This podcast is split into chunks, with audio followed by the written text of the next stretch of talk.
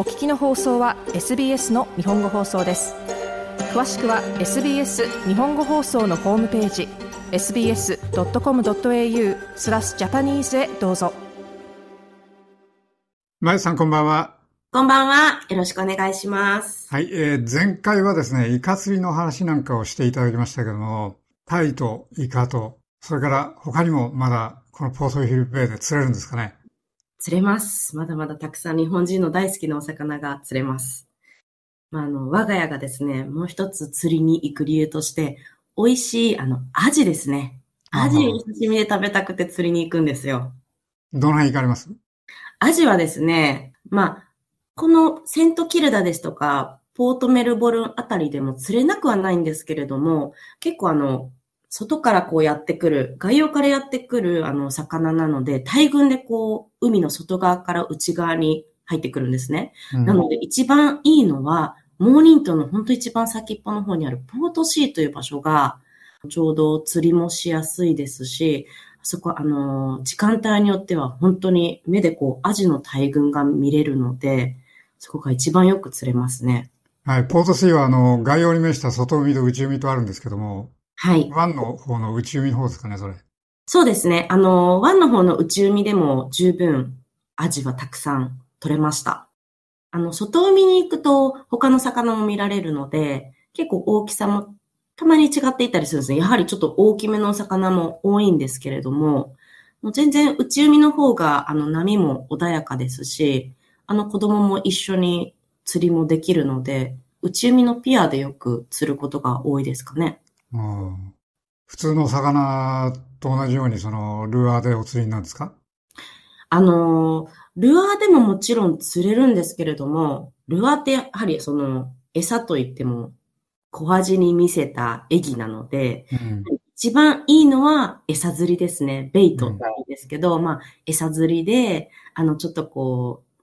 家にあるものでいいんですけど、チキンですとかね。あの、あとはまあ日本だったらオキアミですけど、エビもありですし、まあ前でいたアサリ、ピピとかもあの辺取れるので、それを餌にして、あの、釣るっていうのが一番取れやすいと思います。うん。で、前回の時にその、潮の変わり目というふうに言いましたけど、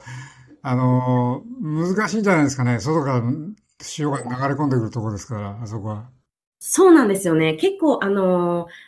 釣りに行く前必ずチェックすることっていう話で、潮の満ち引きをまず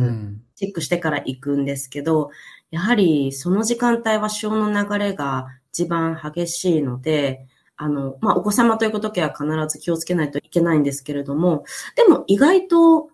たくさんいるので、こう、なんていうんですかね、餌を入れれば、意外と何でも食いついてはくるんですね。うん、ただ結構釣り人がその時間多いんですよ。なので、不思議なもんで、隣の人はたくさん釣れているのに、自分の釣り竿には全く引っかからないっていうこともあるので、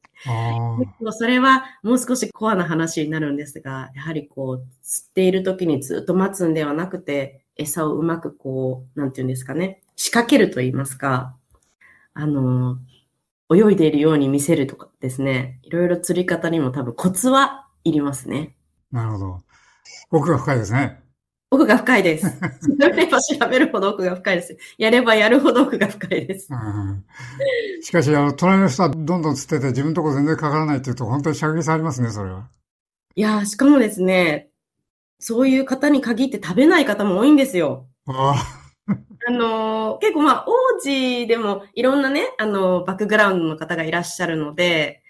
まあ、あの、ギリシャですとか、あの、イタリアですとか、まあ、その方々は魚介類に食べるんですけど、意外と魚は釣るだけっていう王子の方もいらっしゃって、あの、分けてくださるんですよね、最後。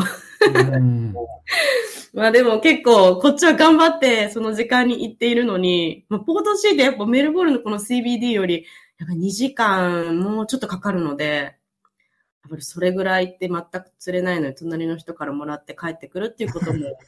あります。うん、その釣って食べない人たちっていうのは、釣ってすぐ話しちゃうんですかねいわゆるスポーツフィッシングなんですかねそうですね。スポーツフィッシングっておっしゃってました。あとは、あの、まあ、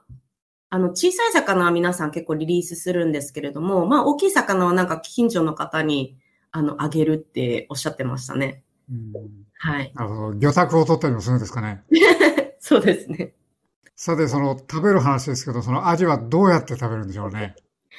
はい。あのー、もうこちらでね、やはりフィッシュマーケット行っても、さすがにアジのお刺身っていうのは食べられないので、まあ一番美味しいのはアジの、ね、そのままお刺身で食べるのも美味しいんですけれども、あの、我が家は結構大量に取れるときはですね、いろいろアレンジをしてアジを食べます。今日はあの、皆さんにご飯のおかずにも合いますし、あとお酒のおつまみにも合いますし、その新鮮な、あの、アジを使って、ちょっと一品皆さんにご紹介したいなと思っております。はい。で今日ご紹介するのはですね、あの、多分福岡に行った方、まあもしくは福岡出身の方はご存知だと思うんですけれども、ごまサバって言われる、まあ名物料理がありまして、まあそれはあの新鮮なサバを使ったごまだれ、ごまの漬けだれにつけて食べる一品なんですね。うん。我が家はこれをですね、アジを使ってごま味を作っております。ごま味ですか？はい。美味しいんですよ、これが。うん、あのほんとシンプルなので、材料もそんなにいらないので、皆さんぜひ今回もトライしていただきたいんですけれども、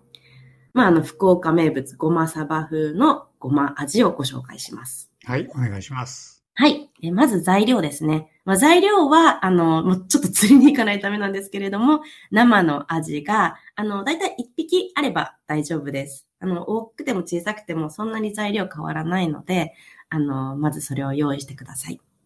で、次にすりごまですね。すりごまは、あの、白の方が美味しいと思います。あの、今、売られているものは結構すりごまではなく、いりごまも多いので、いりごまでももちろん大丈夫なんですけれども、ちょっとご家庭でそれをすったりですとか、潰して使う方が風味も出ますので、すりごまの白、大さじ2を準備してください。はい。と、えー、おろし生姜ですね。おろし生姜は小さじ1です。うん。これあの、その、最近はその生姜も練りで売ってたりしますけれども、はい。チューブでですね、はい、それではどうなんでしょうね？あ大丈夫ですよ。あの、もちろんチューブの、はい、生姜でももちろん代用できますので、あの、おろしの方がやっぱり風味が残るので、我が家は必ず生のこの生姜をおろして使うんですけど、チューブでも大丈夫です。はい。で、えー、醤油ですね。お醤油が大さじ2。で、お酒とみりん。えー、必要です。お酒はですね、小さじ1。でみりんが大さじ1準備してください。もうあの材料はシンプルなので、えー、次に作り方です。まずですね、このアジですね。アジ釣ったらまず内臓や頭を取り除きましょう。あの、難しいんですけれども、ちょっと YouTube などを見て、あの、こう、切り身の状態ですね。骨も取ってしまった切り身のお刺身の状態のえ切り身にします。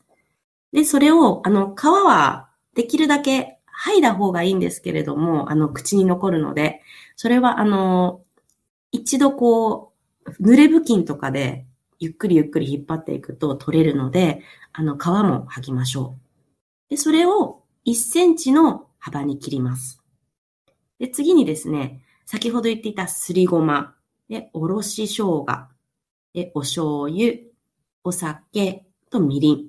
その材料をすべてよく混ぜ合わせたら、先ほど処理した、まあ、切り身にした味ですね。1センチに刻んだ、えー、味を漬け込みます。で、ちょっとこう、あの、お箸とかで和えます。